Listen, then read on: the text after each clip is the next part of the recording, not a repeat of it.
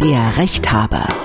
Anwalt Thomas Kinschewski hilft Ihnen weiter.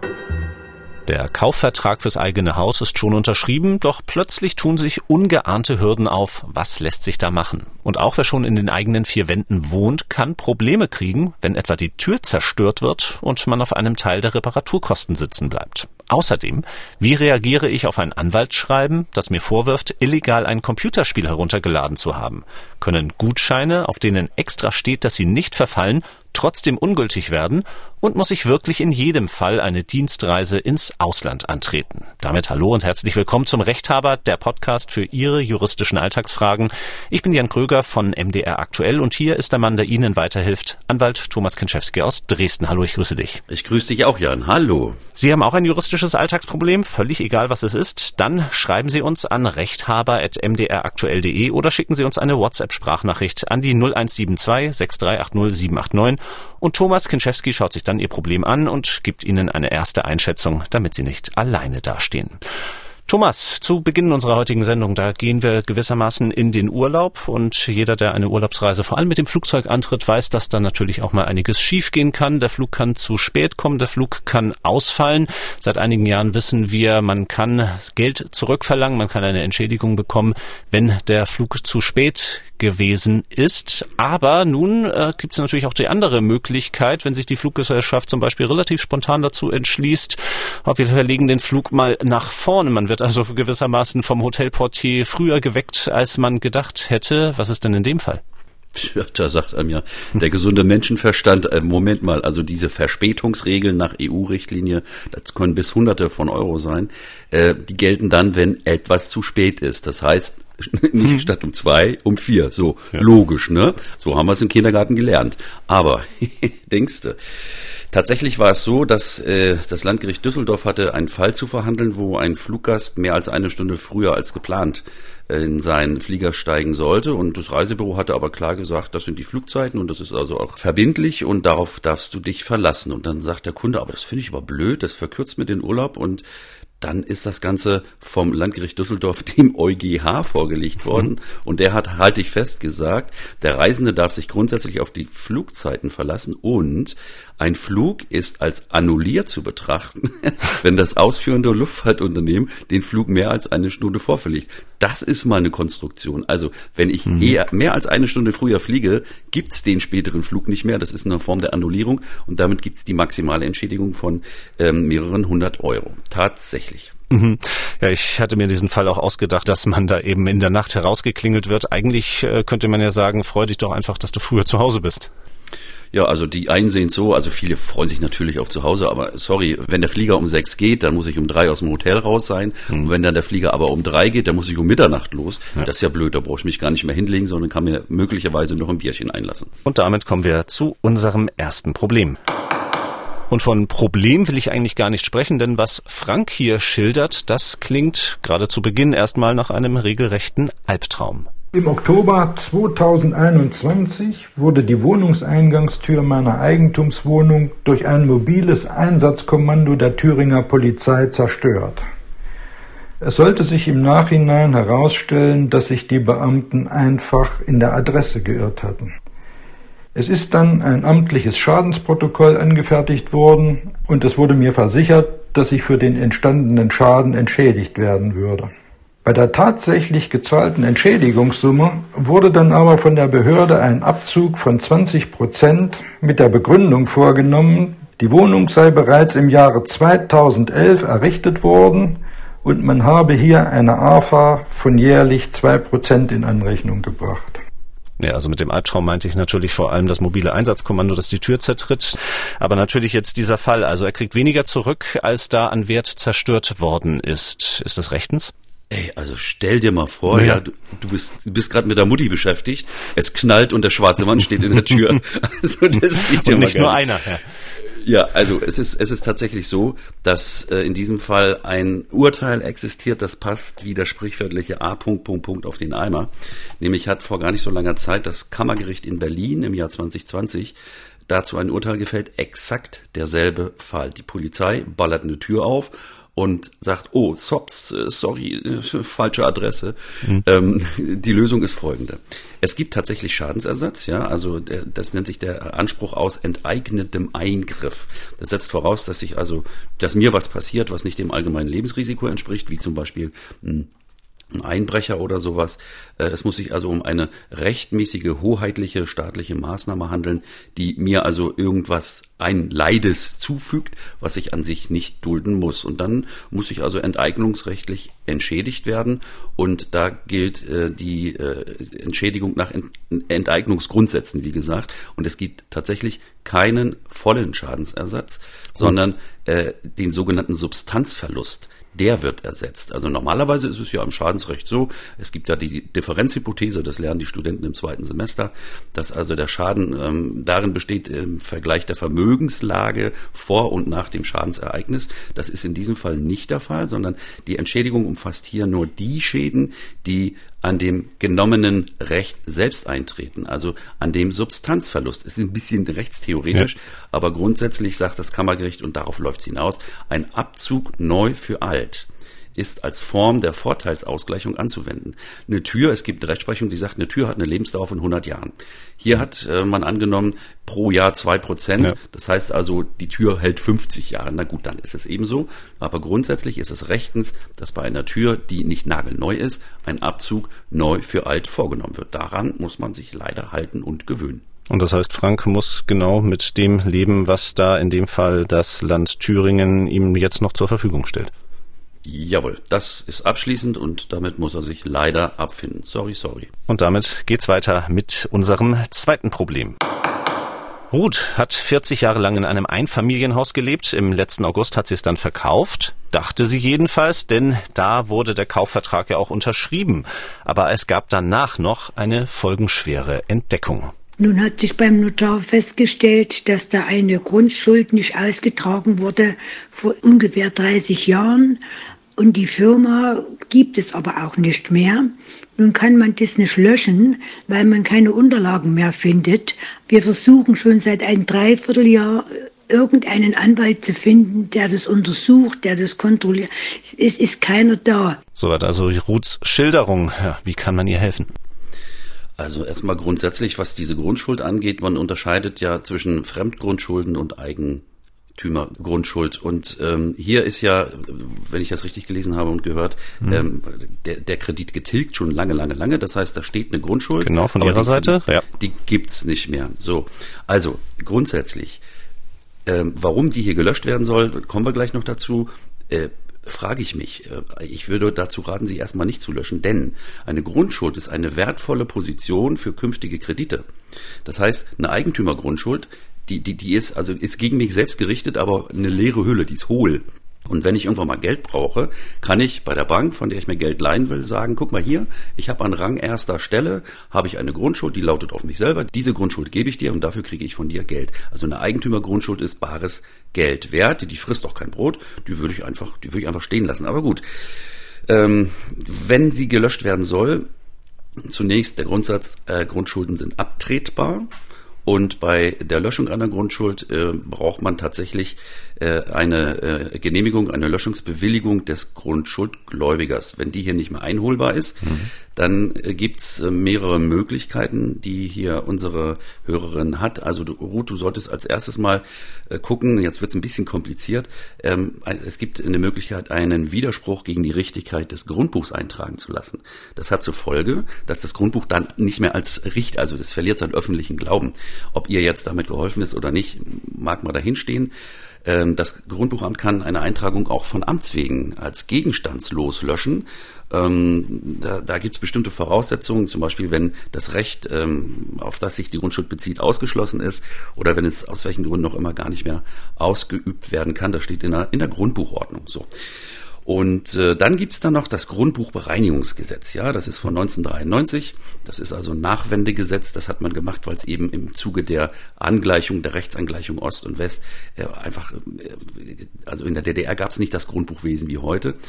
Da hat man also ein Grundbuchbereinigungsgesetz ähm, erfunden Und dann kann man nach Paragraph 6 dieses Gesetzes kann man ein sogenanntes Aufgebotsverfahren einleiten. Das heißt, der Begünstigte, der Grundschuldbegünstigte in Anführungsstrichen, kann mit seinem Recht ausgeschlossen werden. Aber es ist ja hier wieder jetzt der Eigentümer. Also es ist alles irgendwie unklar. Ich kann nur sagen, letztendlich ab zum Anwalt. Da sagt sie aber natürlich, äh, was wir auch gehört haben, es sei keiner da.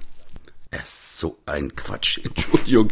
Zum, zum 1. Januar 21 waren bei der Bundesrechtsanwaltskammer in Deutschland 165.700 Rechtsanwälte registriert. Das, äh, ist, das sind mal ein paar Nasen. So. Übrigens, äh, äh, spaßeshalber in der DDR in der früheren DDR gab es ähm, zu, zur Wendezeitpunkt 530 Rechtsanwälte. Ja, bei 17 Millionen Einwohnern, immerhin. Da, wusste, da musste man wahrscheinlich wirklich suchen. Na gut, also, ähm, es gibt in Deutschland die freie Arztwahl genauso wie die freie Anwaltswahl. Und dass die kein Anwalt findet, das halte ich für ausgeschlossen. In dem Fall hier hat ja die Ruth, das habe ich aus dem Text, der äh, jetzt noch mit äh, von ihr da gekommen ist, äh, gelesen, dass der Anwalt 156 Euro die Stunde haben wollte. Ne? Mhm. Äh, das möglich, Honorarvereinbarung kann man als Anwalt schließen. 156 Euro, das ist für Dresdner Verhältnisse nix. Also dafür, das macht, das macht hier kein Anwalt. Also das fängt hier bei 100, 200 und 250 Euro an. Gute, richtig gute äh, und auch wirklich erfolgreiche Rechtsanwälte, die nehmen 600 Euro die Stunde, vor allen Dingen im, im Bereich der Strafverteidigung. Also es geht auch teurer. Aber es muss doch möglich sein, über die ähm, äh, lokale Rechtsanwaltskammer sich einen Anwalt nennen zu lassen. Es gibt Anwaltsverzeichnisse, es gibt die äh, Branchenbücher und so weiter. Irgendein, irgendein Anwalt wird sich da auf jeden Fall schon finden. Und wenn nichts anderes vereinbart ist, dann wird der Anwalt nach dem Rechtsanwaltsvergütungsgesetz bezahlt. Früher war das mal die Brago, die Rechtsanwaltsgebührenordnung, die ist ersetzt worden durch dieses Rechtsanwaltsvergütungsgesetz, RVG. Und da steht ganz genau drin, bei welchem Streitwert man was ähm, berechnen kann innerhalb eines bestimmten Rahmens, den der Anwalt vorgibt. Also, dass es hier keinen Anwalt gibt, der die Ruth vertreten will, das glaube ich nicht. Und wenn Sie tatsächlich keinen findet, dann möge sie sich bitte an mich wenden. Ich suche hier einen. Also, um es kurz zusammenzufassen, es wird einen Anwalt geben. Es gibt auch eine Möglichkeit, äh, dagegen vorzugehen, diese Löschung eben doch noch zu erreichen. Aber wahrscheinlich muss sie sich darauf einstellen, das Ganze kann noch eine Weile dauern. Ja, natürlich. Also die Grundbuchämter sind also eine normale Umschreibung dauert sechs bis acht Wochen, mhm. jedenfalls hier bei uns in, in Sachsen im Dresdner Raum. Das, das ist ein zähes Verfahren und äh, leider ist es äh, pandemiebedingt auch so, dass die, die, die Grundgeschwindigkeit in der Verwaltung nochmal abgenommen hat. Deswegen, äh, also Rennmäuse sind das alle nicht, sondern äh, muss man ein bisschen Geduld mitbringen. Äh, der schnellste in dem ganzen Fall wird wahrscheinlich noch der Anwalt sein, den sie garantiert finden wird. Und damit kommen wir zum nächsten Problem. Auch bei Kai ist der Traum vom eigenen Haus schon sehr weit. Diesmal geht es aber nicht ums Kaufen, sondern ums Bauen, aber wieder um eine juristische Hürde, so denkt er auf jeden Fall. Wir wollen ein Einfamilienhaus bauen in den Geltungsbereich eines Bebauungsplanes. Wir haben einen Bauantrag gestellt, und dieser kann leider nicht bewilligt werden, weil die Erschließung als nicht gesichert gilt. Im Internet habe ich gefunden, dass eine Erschließung dann als gesichert gilt, wenn im Zeitpunkt der Erteilung der Baugenehmigung damit gerechnet werden kann, dass die Erschließungsanlagen im Zeitpunkt der Fertigstellung des Bauvorhabens funktionsfähig hergestellt sein werden. Da hat Kai also jede Menge Bürokraten Deutsch erst einmal lesen müssen. Jetzt erstmal für alle, die noch nicht gebaut haben. Was gehört alles zur Erschließung dazu? Nun ja, also Erschließung ist Wasser, Abwasser, also Medienfair und Entsorgung. Und äh, ja, das muss bautechnisch, also geophysikalisch möglich sein. Das heißt, es müssen auf Deutsch gesagt Rohre verlegt werden können. Wenn das nicht möglich ist, dann kann ich ein Grundstück nicht erschließen. Das kann geologische Gründe haben, das kann, was weiß ich, sonstige äh, technische Gründe haben. Aber in diesem Fall ähm, ist ja die Frage, ist es tatsächlich so, dass er äh, nicht, dass eine Erschließung gar nicht möglich ist oder ist das Problem vielleicht ein ganz anderes? Da ist ja zumindest Kais Vermutung, so hat er es uns geschrieben, kann ein Bebauungsplan Plan, welcher die Bebauung mit Einfamilienhäusern vorsieht, rechtskräftig sein, obwohl eben die Versorgung der Medien und die Entsorgung des Abwassers nicht möglich ist? Das ist doch gar nicht der Fall bei, mhm. beim Kai. Also da, da irrt er sich. Das ist doch geklärt. Grundprinzip, da hat er recht. Ohne gesicherte Erschließung mhm. gibt es kein Baurecht. Da, da gibt es die Paragraphen 30 fortfolgende im Baugesetzbuch. Da steht drin, dass für die planungsrechtliche Zulässigkeit eines Bauvorhabens eine Erschließung gesichert sein muss. Oder andersrum formuliert, ich darf nicht bauen, wenn nicht erschlossen werden kann. Logisch, ne? Weil was passiert, wenn ich dann spüle, auf Deutsch gesagt. Mhm. Ne? Ähm, aber in diesem Falle ist es so, ich habe das mal nachgeschaut, ich weiß von wo er kommt. Es gibt dort eine äh, sogenannte Entwässerungssatzung der Kommune. Und die sagt, dass, und jetzt äh, mhm. Kai aufpassen, das hast du selber auch schon wahrscheinlich gewusst, alle Anwohner, die müssen im Grundbuch eingetragen sein, bevor die Entwässerung gebaut wird. Das heißt, ich kaufe das Grundstück, auf dem ich bauen will. Mhm. Und äh, ich darf bauen, sobald alle Eigentümer im Grundbuch eingetragen sind, also die künftigen Bauherren sozusagen. Und ich bin hundertprozentig sicher, dass im Fall von Kai eben diese Grundbucheintragung noch nicht erfolgt ist und weil die künftigen Bauherren noch nicht im Grundbuch stehen, mhm. wird die Baugenehmigung nicht erteilt. Umgekehrt formuliert, wenn ihr denn drin seid, Kai, du allein oder wer auch immer da noch mitspielt, äh, dann werdet ihr auch die Baugenehmigung bekommen. Damit, und das bedeutet, die Erschließung ist sehr wohl gesichert, sie ist nur an weitere rechtliche Voraussetzungen geknüpft und das ist völlig legitim. Und da geht es dann eben auch darum, dass eben nicht nur der Kai eingetragen sein muss, sondern eben alle Anwohner, die in diesem Gebiet, in diesem ja wahrscheinlichen Neubaugebiet dann eingetragen sein müssen im Grundbuch. Genau so ist es. Alle Anwohner müssen eingetragen sein, bevor die Entwässerung überhaupt gebaut wird. Die Entwässerung besteht ja zunächst aus der Hauptentwässerungsader, in die die einzelnen Haushalte, die einzelnen Anlieger dann einspeisen, ihr, ihr Abwasser. Ne? Äh, nicht nur das, sondern auch das äh, sogenannte Traufwasser, also das, was vom Dach in die Regenrinne läuft und dann äh, in die Kanalisation abgeleitet wird, sofern nicht irgendwie äh, Oberflächenniederschlagswasser zulässig ist. Also es muss in dem Bebauungsgebiet, müssen alle eingetragen sein. Äh, und das ist natürlich misslich ein wenig, denn der Herr Kai hat natürlich keinen Einfluss darauf, dass Oma mhm. Erna von schräg gegenüber äh, noch nicht im Grundbuch steht, weil sie nicht auf die Füße kommt. Äh, da sollte man mal gucken, an wem es denn liegt. Aber hm, wenn die Kommune, so ist es hier, sich solche Satzungen gibt, die halte ich für von vornherein in Ordnung. Grundsätzlich mhm. gibt es da eine ziemlich weitreichende Regelungshoheit der Kommunen im, im, im Satzungsrecht. Und äh, wenn da jemand querschießt oder sich einfach weigert einzutragen, dann kann man möglicherweise, da rate ich wiederum, geht zu einem, der sich damit auskennt, Anwalt, mhm. ja, ähm, da kann man denjenigen, der hier irgendwie einfach seine Eintragung verschludert oder einfach äh, ah. ja, sich nicht drum kümmert, so, vielleicht sogar zwingen. Ähm, und zwar, weil natürlich die Satzung dann ja in gewisser Weise auch drittschützende Wirkung hat zugunsten derjenigen, die sich eintragen lassen und nur deswegen nicht bauen dürfen, weil irgendein Anwohner einfach nicht in der Lage ist, sich ins Grundbuch eintragen zu lassen. Also das wäre dann der Ansatzpunkt, aber insgesamt wäre auch bei Kai in diesem Fall viel Geduld erstmal noch vonnöten. Ja, jawohl, Geduld und Hilfe, aber das Problem ist lösbar, Kai. Du wirst dein Häuschen bekommen. Und damit kommen wir zum nächsten Problem. Andreas hat uns geschrieben per Mail, sind derzeit Dienstreisen nach China noch im billigen Ermessen des Arbeitgebers, also zumutbar. Er arbeitet in einer Firma in der Halbleiterindustrie, da kann man sich vorstellen, gehören Asienreisen zum Tagesgeschäft. Aber seit dem Corona-Ausbruch in China gilt ja bei der Einreise eine strenge Quarantäneregelung.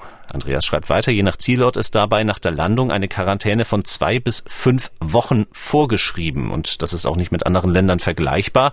Das Hotel wird zugewiesen, Essen wird gestellt, ist nicht wählbar, entspricht auch nicht dem Standard, was wir hierzulande gewohnt sind. Und während der Quarantäne sind in der Regel keine Lieferungen ins Zimmer möglich. Dienstreisen nach China, so schreibt er, waren schon immer unerfreulich, aber das ist echt zu viel verlangt. Mehr Geld gibt es dafür übrigens auch nicht. Reisen sind nämlich Teil des Arbeitsvertrags und die Spesen werden aufgrund aufgrund der Quarantäneverpflegung voll gestrichen keine wirklich attraktiven Bedingungen, keine Frage, aber er schreibt ja eben auch, es steht im Arbeitsvertrag und nun habe ich mir einfach vorgestellt, Andreas sagt bei der nächsten Beauftragung mit der Reise nach China einfach mal Nein. Ist das dann auf jeden Fall auch ein Verstoß gegen seinen Arbeitsvertrag? Boah, das ist ja krass. Stell dir mal vor, mhm. du bist, bist Vegetarier und musst fünf Wochen Peking-Ente essen. Oh Im Hotel, wo du nicht rauskommst. Also ähm, der Arbeitnehmer, äh, er ist in seinem Vertrag ja so geregelt. Also grundsätzlich hat der Arbeitnehmer kein Recht, eine angeordnete Dienstreise äh, mit Hinweis auf das Virus zu verweigern. Mhm. Voraussetzung ist eben, dass er zum, äh, äh, zum Reisen vertraglich verpflichtet ist, so wie hier. Und äh, wenn er das nicht tut, dann kann er tatsächlich abgemahnt werden und im Wiederholungsfalle spätestens beim dritten Mal kann er sogar fristlos gekündigt werden. Mhm, so war erstmal die allgemeine Regelung. Wir haben uns ja auch noch von Andreas weiter schildern lassen, dass zum Beispiel ähm, ein Kollege da für sechs Wochen jetzt nach China sollte, dann war er fünf Wochen in Quarantäne und äh, dann wurde die Dienstreise beendet. Also letzten Endes ist er nur für die Quarantäne nach China geflogen. Ändert das etwas an dem Fall? Äh, ja, wie blöd ist denn dieser Arbeitgeber? Also ganz ehrlich, ich weiß ja nicht, ich weiß ja nicht, was er in der Restwoche gemacht hat. Wahrscheinlich erstmal zusehen, dass er, dass er wieder zunimmt. Ähm, also wenn erstens, wenn das Auswärtige Amt eine Reisewarnung rausgibt, hm. dann kann ich die Reise verweigern. Völlig klar. Dann sollte man natürlich, bevor man losfliegt, prüfen, ob das der Fall ist. Momentan habe ich extra vorher nachgeguckt, gibt es für China keine amtliche Reisewarnung. Ja, hm. es ist zwar in den Medien Shanghai und ich weiß nicht Peking, glaube ich auch irgendwie teilweise da haben drei Leute Corona gekriegt und äh, da werden also die Bürgersteige hochgeklappt. Äh, das ist noch kein Fall für eine Reisewarnung. Aber es gibt, und das ist hier entscheidend, das Zumutbarkeitserfordernis. Der Arbeitgeber, der hat eine Fürsorgepflicht für seinen Arbeitnehmer und äh, der muss sich also sensibel verhalten. Und wenn zum Beispiel ein Arbeitnehmer vorgeschädigt ist oder ein Hochrisikopatient ist und bei Ansteckung möglicherweise in Lebensgefahr kommt, dann könnte das schon unzumutbar sein. Im konkreten Fall, wenn die gesamte Reise nur aus dem Hotelaufenthalt besteht, ja, wo ich dann auch, sagen wir mal, muss Essen bekomme, um dann wieder zurückzufliegen, das ist, da lege ich mich fest, das ist absolut unzumutbar. Und hier kann äh, der Arbeitnehmer ohne irgendeine Folge zu befürchten äh, die Reise verweigern. Sollte er abgemahnt werden, dann kommt die Abmahnung ja in die Personalakte und dann ist das nächste zum Anwalt gehen und der klagt notfalls beim Arbeitsgericht auf Entfernung der Abmahnung aus der Personalakte. Mhm. Nun ist ja davon auszugehen, dass äh, der Arbeitgeber von Andreas und seinen Kollegen weiterhin auf das Geschäft mit China angewiesen ist, dass also weitere Dienstreisen da ins Haus stehen und äh, niemand verklagt jetzt so mir nichts, dir nichts seinen Arbeitgeber. Ähm, wenn man das jetzt innerbetrieblich klären möchte, wäre da auch erstmal sowas wie Betriebsrat oder so etwas ratsam, bevor man dann eben äh, an den Anwalt denkt? Nun ist es ja so, es gibt ja keine Betriebsratspflicht. Nee, nee. Es gibt es gibt Großunternehmen in Deutschland, richtige Großunternehmen, ähm, zum Beispiel ein ähm, ganz, ganz großer, bekannter Versandhändler oder hm. äh, auch andere ähm, Dienstleister, die verweigern kategorisch Betriebsräte, wenn es einen gibt. Natürlich, den kann man einschalten, hm. der hat auch Vermittlungsfunktion natürlich. Und äh, so ein Vermittlungsverfahren, das bringt auch meistens was. Ähm, in der Regel, das Einfachste ist, quatsch mal miteinander. Ja. ja. Also pass mal auf, Chef. Du, was hast denn du davon, wenn du mich fünf Wochen einsperrst bei einem Futter, was ich nicht mag, um dann äh, für 1000 Euro einen Rückflug zu buchen? Das ist doch Quatsch. Und äh, ich sag mal so, entweder sind da Umstände noch im Spiel, die wir hier nicht kennen, dass also diese Reise wirklich ganz, ganz, ganz unabdingbar ist. Äh, zweite Möglichkeit, das ist jetzt nur eine Theorie, dass er von dem Zimmer aus arbeiten kann, dass er vielleicht online irgendwas macht, was weiß ich, Konstruktion oder dass ähm, so eine Art Homeoffice in China ähm, äh, gemacht wird. Aber wenn man schon nach China fährt, das hat ja dann wohl den Sinn, dass man irgendjemanden trifft mhm. oder irgendwo hingeht oder sich irgendwas anguckt, nicht wahr? Und äh, ich, ich nochmal fünf Wochen mit Picking Ente auf Zimmer äh, und ich nicht raus dürfen und das ist, nee, also da, mhm. das muss er nicht machen. Und das Arbeitsrecht, das, dem ist ja wesenseigen, dass wenn man sich mal streitet, dann aber richtig. Und damit kommen wir zum nächsten Problem. Die Edelgard hat uns per WhatsApp eine Sprachnachricht geschickt und zwar hat sie folgende Frage. Im Oktober 2016 haben mein Mann und ich je einen Gutschein für eine Ballonfahrt erhalten. Die Gutscheine tragen unter anderem die Aufschrift Gutscheine verfallen nicht. Vor kurzem wollte ich sie beim Ballonfahrtunternehmen einlösen. Ich bekam die Auskunft, dass sie aufgrund neuer gesetzlicher Regelungen nicht mehr länger als drei Jahre im System geführt werden dürfen und die Gutscheine somit verfallen sind. Soweit also die Schilderung von Edelgard und die Frage für Sie ist natürlich jetzt, was mache ich mit den Gutscheinen? Sind die noch irgendwie gültig? Also das mal vorweggenommen. Edelgard, du darfst in die Luft. Das Ding gilt. Grundsätzlich gilt ja für, äh, für Gutscheine die allgemeine Verjährungsfrist. Die beträgt drei Jahre und die Verjährung beginnt mit Schluss des Jahres, in dem der Anspruch entstanden ist. Boah, Juristendeutsch, sorry, liebe mhm. Hörer, aber ist so. Das heißt, wenn der Gutschein im Mai gekauft wurde diesen Jahres, dann beginnt die Verjährung am 01.01.2023 und endet am 31.12.2025. Das gilt aber nur dann, wenn nichts anderes vereinbart oder vermerkt ist. Und da sind wir wieder bei Edelgard, da steht nämlich drauf, Gutscheine verfallen nicht. Das ist rechtlich gesehen ein Verzicht auf die Verjährung. Mhm. Das heißt, der Gutschein hat eine nahezu unbegrenzte Gültigkeit. Das ist eine Form einer allgemeinen Geschäftsbedingung, also AGB. Der Verkäufer ist berechtigt, bestimmte Vertragsbedingungen vorzugeben. Und wenn er sagt, der Gutschein verfällt nicht, dann passiert, du glaubst es nicht, er verfällt nicht. Und äh, das ist auch für die Kunden hier nur von Vorteil, so dass auch an der Wirksamkeit der Klausel keinerlei Bedenken bestehen. Äh, sie muss allerdings wissen, Edelgard, ich weiß nicht, wie alt du bist, aber nach 30 Jahren ist Schluss. es gibt eine Maxi, es gibt eine Grenze im BGB, dass also nach 30 Jahren egal was in Anspruch nicht mehr durchgesetzt werden kann. Ich habe übrigens tatsächlich äh, selber privat das jetzt mal erlebt. Es gibt ja in Deutschland eine Drogeriekette mit den berühmten mintgrünen Buchstaben. Den Namen ja. darf ich ja jetzt nicht sagen. Jedenfalls, wenn man da reinkommt und du gehst da fünf Minuten rum, gehst wieder raus, riechst du wie die Bude. So. Und da habe ich schon vor Jahren, vor etlichen Jahren mal Gutscheine geschenkt gekriegt äh, und habe mir jetzt neulich mal irgendwas zum Schönwerden gekauft und habe den Gutschein hingelegt, dachte, probierst du mal. Mhm. Ne?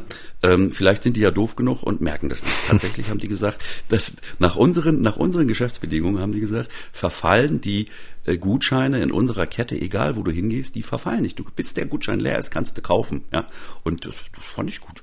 Und äh, ja, wenn und das, das fand ich jetzt noch interessant im Ton. Sie hat gesagt, aufgrund neuer gesetzlicher Regelungen äh, würden die Gutscheine nicht länger als drei Jahre im System mhm. geführt oder was. So ein Dummfug. Also der, sorry Edelgard, aber da hat dich jemand aber richtig versucht mhm. zu verarschen. Äh, das ist, das ist absoluter Unsinn.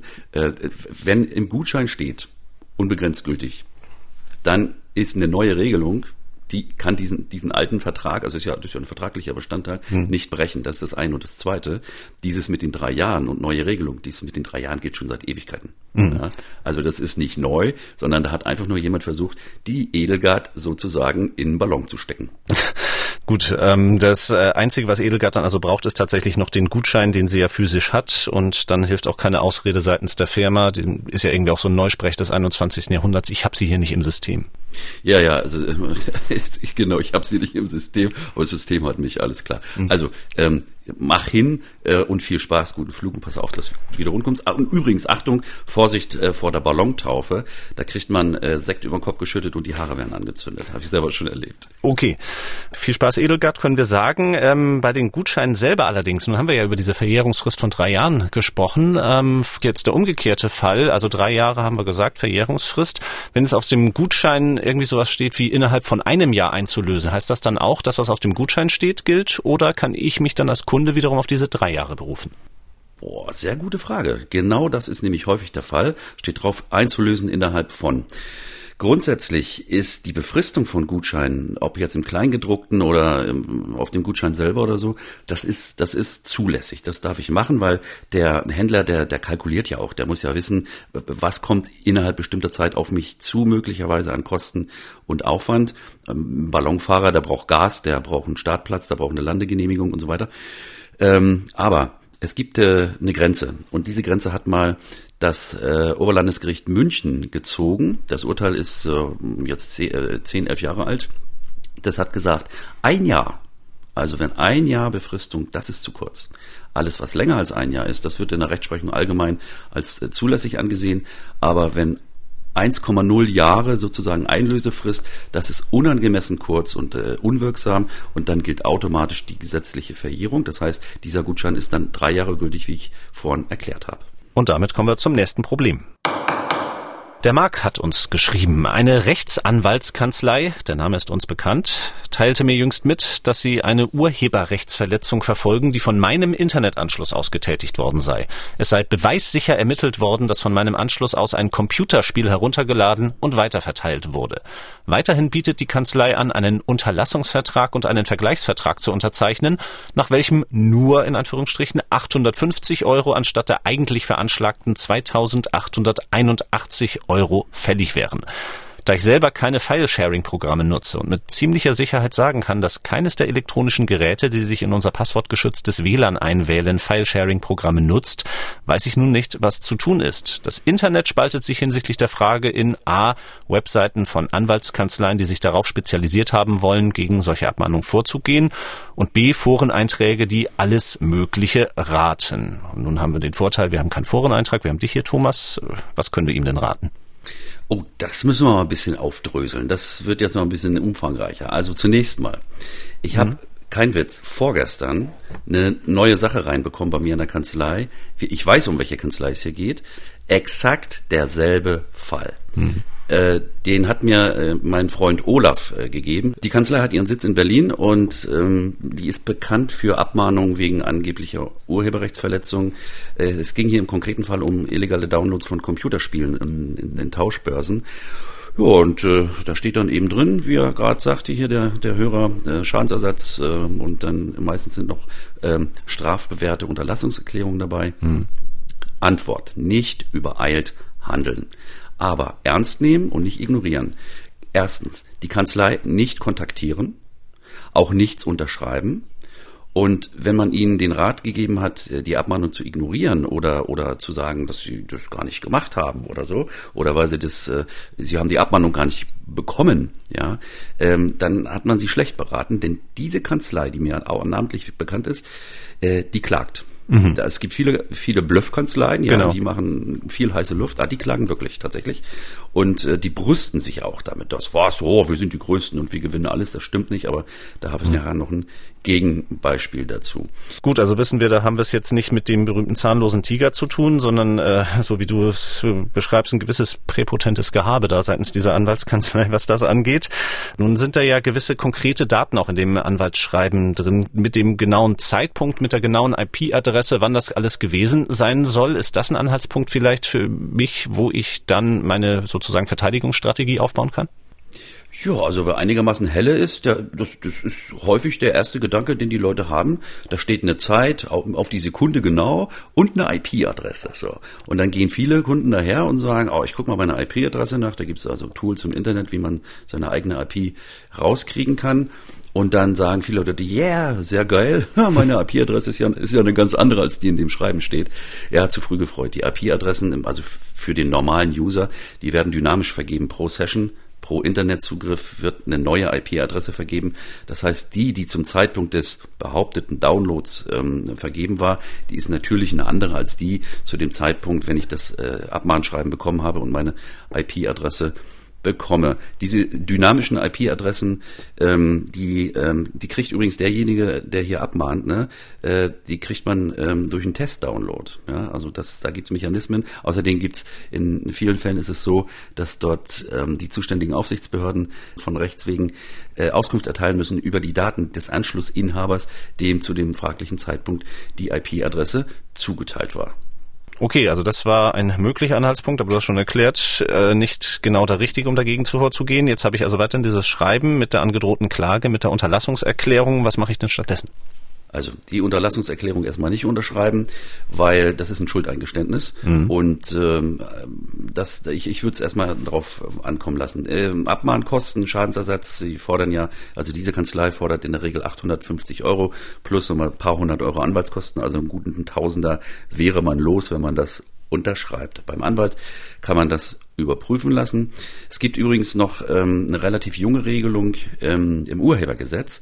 Da hat äh, wegen dieser, dieser Unsitte, dieser Massenabmahnung, ja, das greift ja um sich, da mhm. hat der mhm. Gesetzgeber sich gesagt, für so Bagatellgeschichten, die automatisiert abgewickelt werden, da darf man nicht mehr als 100 Euro ähm, verlangen äh, ob das hier an, anwendbar ist, da ist man sich nicht ganz sicher. Es geht auch nur um die Abmahnkosten. Ja, es geht nicht um die Gebühren, das ist mhm. noch was anderes, sondern äh, nach dem Urhebergesetz, das Paragraph 97, da steht drin, also bei äh, Abmahnungen gibt es eine Deckelung, wenn der Fall einfach gelagert ist. Aber das ist schon wieder so ein Rechtsbegriff. Mhm. Wenn ich ins Bett gehe, bin ich auch einfach gelagert, ja. Aber das ist immer was anderes. Aber der Betroffene, jetzt, jetzt kommt's, jetzt wird's konkreter, ist nicht hilflos. Es gibt nämlich im Bundesgerichtshof Rechtsprechung, die, die finde ich ziemlich gut. Es gibt die sogenannte tatsächliche Vermutung und die sekundäre Darlegungslast. Das würde ich ja mal gerne erklären. Also, in dem ersten Schritt ist es so, dass der Rechteinhaber nur äh, darlegen und beweisen muss, dass der Anschlussinhaber für eine bestimmte Urheberrechtsverletzung verantwortlich ist. Äh, also man muss sagen, du hast das gedownloadet, so. Und äh, das, da lässt der Bundesgerichtshof es genügen, wenn man sagt, es ist bewiesen, dass zu einem bestimmten Zeitpunkt der Herr Schulze Meyer Schmidt ähm, über seinen Anschluss wurde technisch nachgewiesen unwiderleglich irgendein Download gemacht. So, wenn jetzt aber Herr Meyer Schmidt und ich hatte mal so einen Fall auf einer Karnevalsfeier war beim Download ähm, und eine Büttenrede gehalten hat vor 100 Karnevalisten, hm. dann kann er ja schlecht gedownloadet haben. Ja, also klassisches und Alibi. Dann Genau, und Alibi, da kommen wir in Schritt zwei in die sogenannte sekundäre Darlegungslast. Ich kann aus der Malese rauskommen, wenn ich sage, es kann aber sein, dass ich es nicht gewesen bin. Andersrum formuliert, der Bundesgerichtshof nennt das, eine bestehende Täterschaftsvermutung kann ich erschüttern. Ich mhm. muss nicht den Gegenbeweis antreten. Also ich muss nicht sagen, der war es oder so, sondern es reicht, wenn ich sage, es könnte der und der gewesen sein. Und ähm, das ist so eine Form der Mitwirkungspflicht, sagt der Bundesgerichtshof. Ähm, ich, ich muss zumindest mal die Möglichkeit eröffnen, dass äh, es anders gewesen sein kann, als der rechte Inhaber, als der Kläger mhm. hier behauptet. Und ähm, ja, wenn es so ist, dass der äh, Inhaber es wirklich nicht gewesen ist, manchmal waren es die Leute ja auch, ne? Soll man mhm. ja nicht vergessen.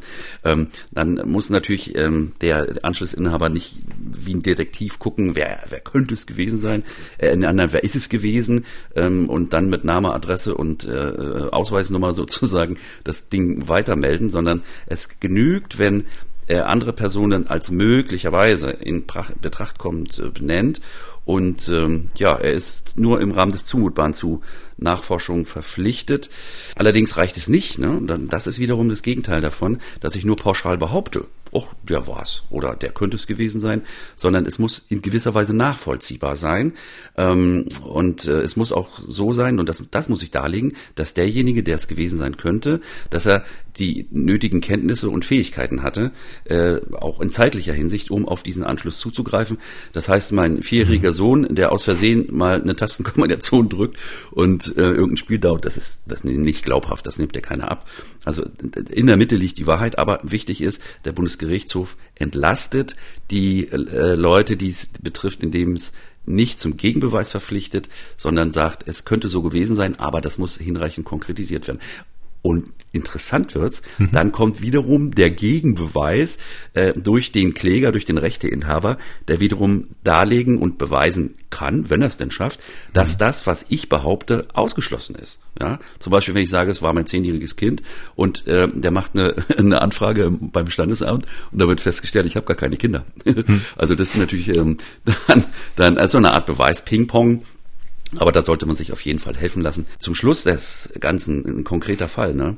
Mhm. Äh, man soll es kaum glauben. Eine gute Freundin von mir, ja, die, die hat genau das Problem gehabt. Ja, die sollte an, das war eine andere Anwaltskanzlei, alle auch eine berühmte Abmahnkanzlei. Mhm. Die sollte noch noch viel mehr bezahlen für Musik.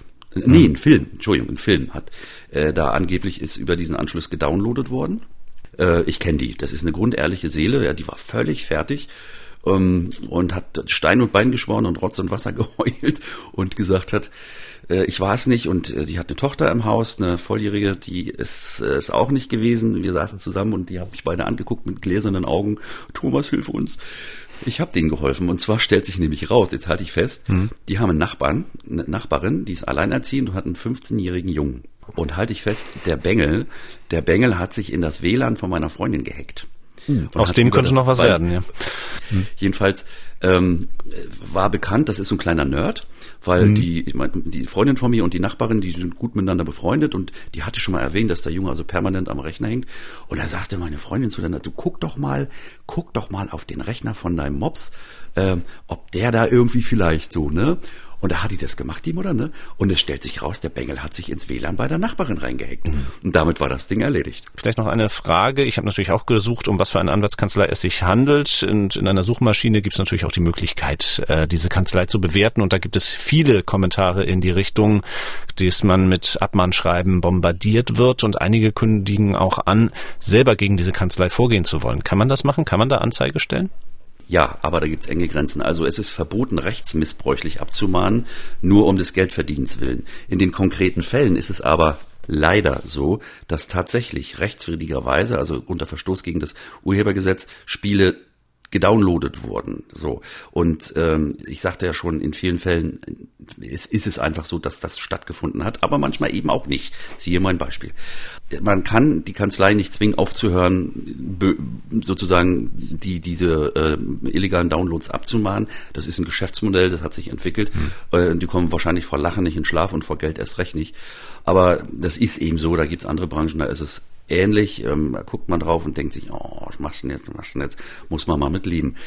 Ich rate davon ab, generell so auf Unterlassung zu klagen, weil das, was die Leute machen, mag zwar müffeln, ja, aber tatsächlich der Kunde, den die Kanzlei vertritt, das ist eine, eine große Spieleanbieterfirma, mhm äh, die hatten Recht darauf, dass niemand illegal über eine Tauschbörse deren Software downloadet. Das ist Rechtslage. Geschweige denn, dass ich in der Tauschbörse sogar so ein Ding zum Upload anbiete. Das ist ja genauso schlimm. Ja, manche machen ja beides oder viele machen beides.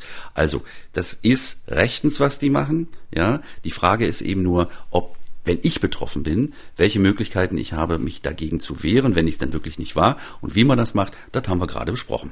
Das und viel mehr haben wir heute besprochen. Wir haben eine Ballonreise hoffentlich möglich gemacht und auch den komplizierten Weg ins eigene Haus hoffentlich ein Stückchen weiter vorangebracht. Danke Thomas für heute. In zwei Wochen ist dann Camilo Schumann wieder dein Gesprächspartner und dann wird es schwerpunktmäßig um das Thema Mieten und Vermieten gehen. Bis dahin Thomas. Bis dahin, ich danke dir. Tschüss, bis bald. Haben auch Sie ein Problem? Dann schreiben Sie uns an rechthaber.mdraktuell.de oder senden Sie eine WhatsApp-Sprachnachricht an den Rechthaber.